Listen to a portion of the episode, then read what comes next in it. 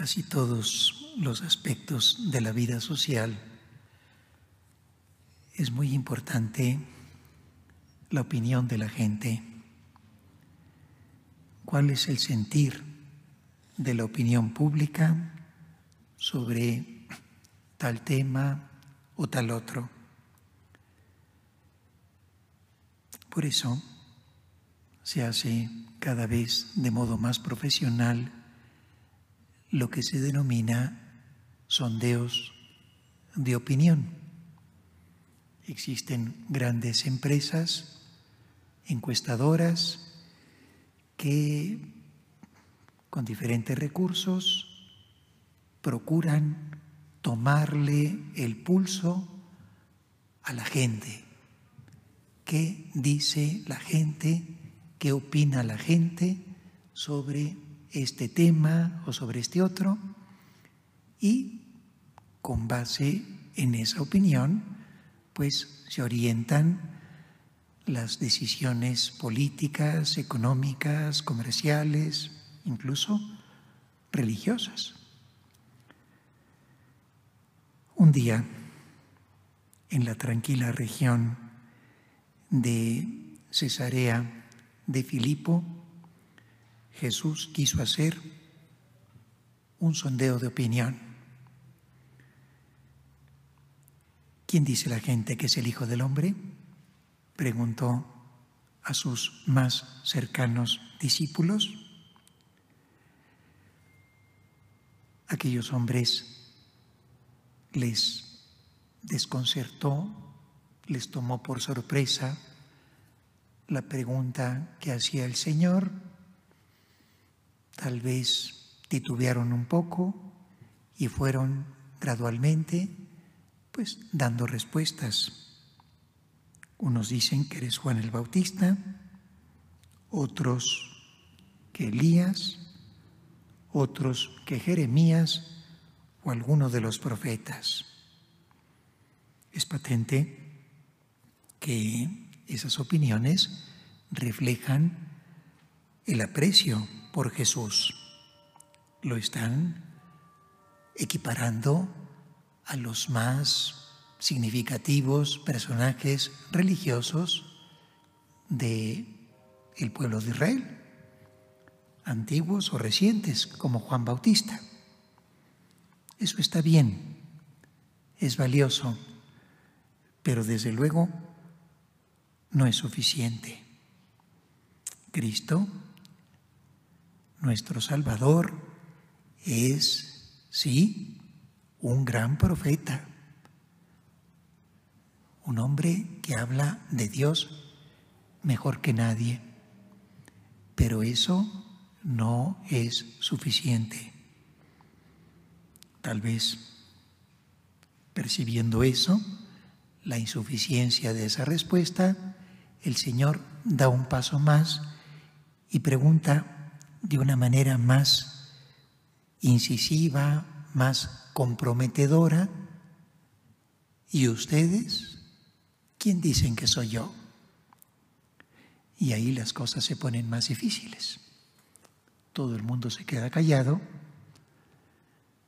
y la pausa, el silencio, se va haciendo cada vez más insoportable hasta que como pasa con frecuencia, Pedro, que siempre es más lanzado, se atreve a dar una respuesta. Tú eres el Mesías, el Hijo de Dios vivo. Aquello habrá sido un alivio para los demás discípulos por fin había habido una respuesta y además una respuesta que sonaba muy bien. Tal vez a todos les hubiera gustado decir una respuesta tan bonita como la que dijo Pedro. De hecho, al mismo Jesús le complace mucho la respuesta.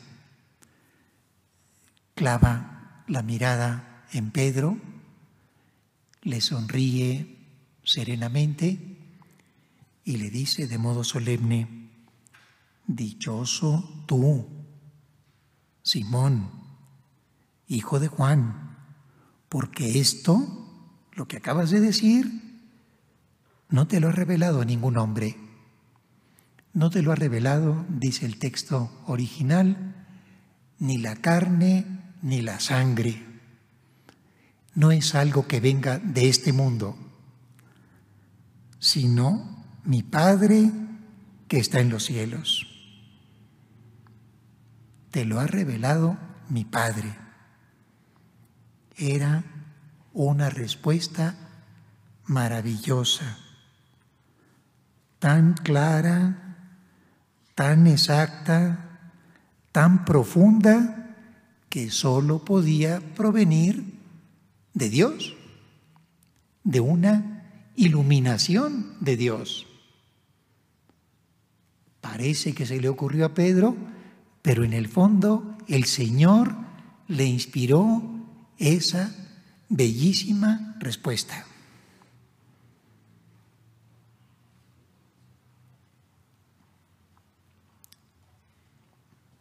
Unos años más tarde, cuando Cristo ya se había ido al cielo,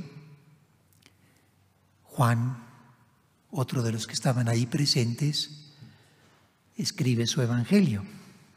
Y en el prólogo dice, en el principio era el verbo, el Hijo, y el verbo estaba junto a Dios, y el verbo era Dios. Y el verbo se hizo carne y habitó entre nosotros, y hemos visto su gloria Cristo, queridos hermanos, es el Hijo de Dios hecho hombre. Es Dios como el Padre y hombre como nosotros. Esa es la gran verdad de nuestra fe, la verdad que llena de sentido toda la historia del cristianismo.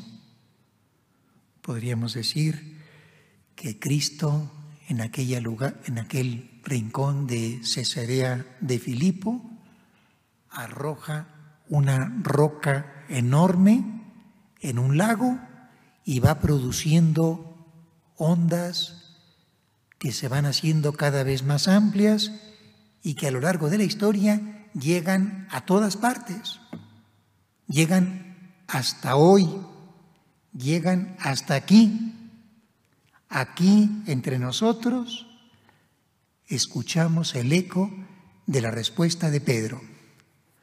Tú eres el Mesías, el Hijo de Dios vivo.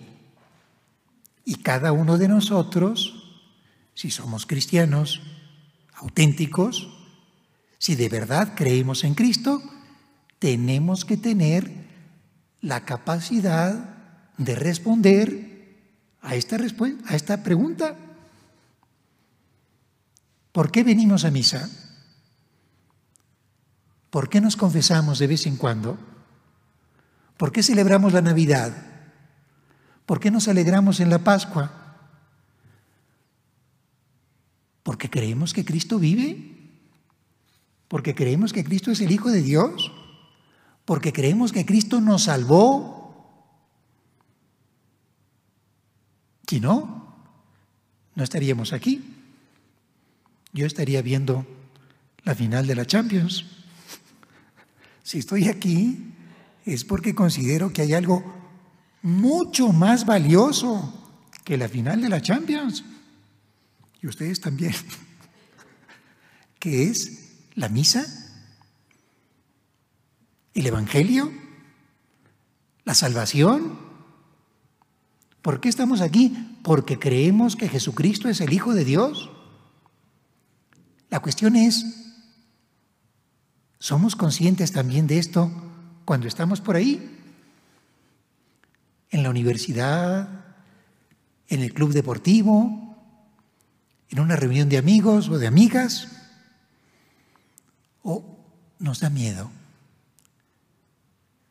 nos da timidez, nos encogemos, nos asustamos y nos asumimos un perfil anónimo.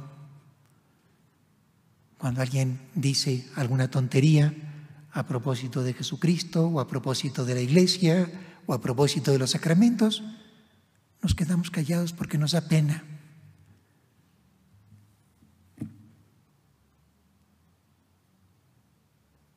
Tenemos que ser coherentes. Cristo vino al mundo para salvarnos. Cristo es el Hijo de Dios vivo. Cristo nos ama a cada uno y lógicamente espera de nosotros una respuesta de amor. El centro y la esencia es siempre el mismo, dice el Papa Francisco, que Dios manifestó su amor inmenso en Cristo muerto y resucitado.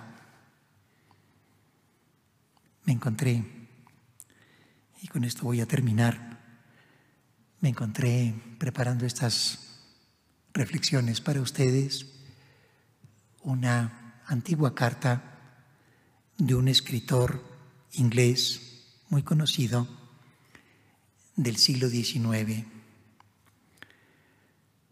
Este hombre es un padre de familia y quiere, pues con ternura, a su hijo y le escribe una carta.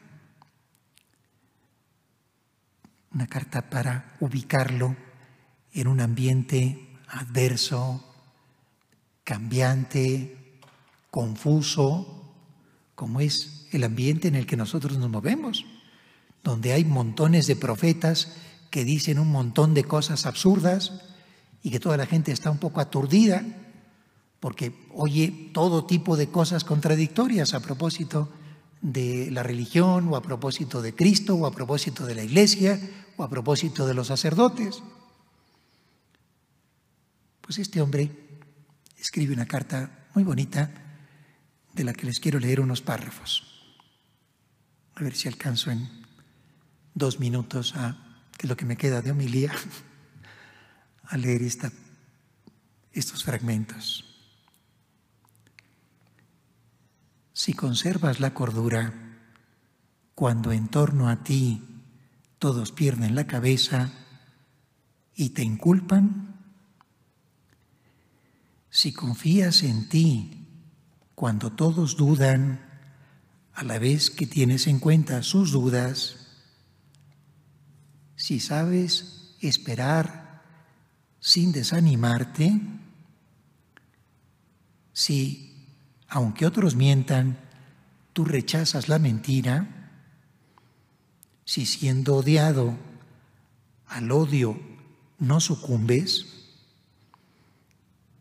pero no por eso te llenas de vanidad, si eres capaz de soñar sin que los sueños te dominen, si eres capaz de pensar sin que el pensamiento sea tu meta, si enfrentas al triunfo y al fracaso sabiendo que ambos son unos farsantes, si al hablar a las multitudes no te quiebras, si no te doblegas al tratar con los reyes, si no permites que amigos o enemigos te lastimen, si inspiras confianza a los demás, pero no eres servil, si puedes llenar de trabajo el minuto con sus 60 segundos, entonces el mundo y todo lo que contiene será tuyo.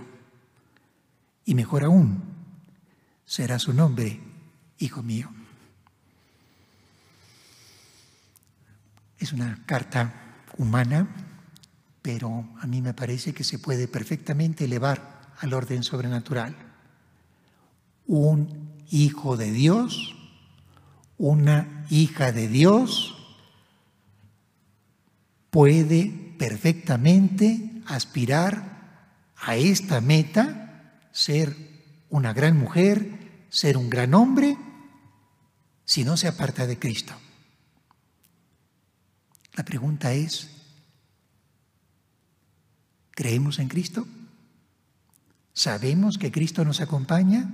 ¿Nos sentimos siempre protegidos por Él? Que la Virgen María nos acompañe en este camino. En el nombre del Padre, del Hijo y del Espíritu Santo.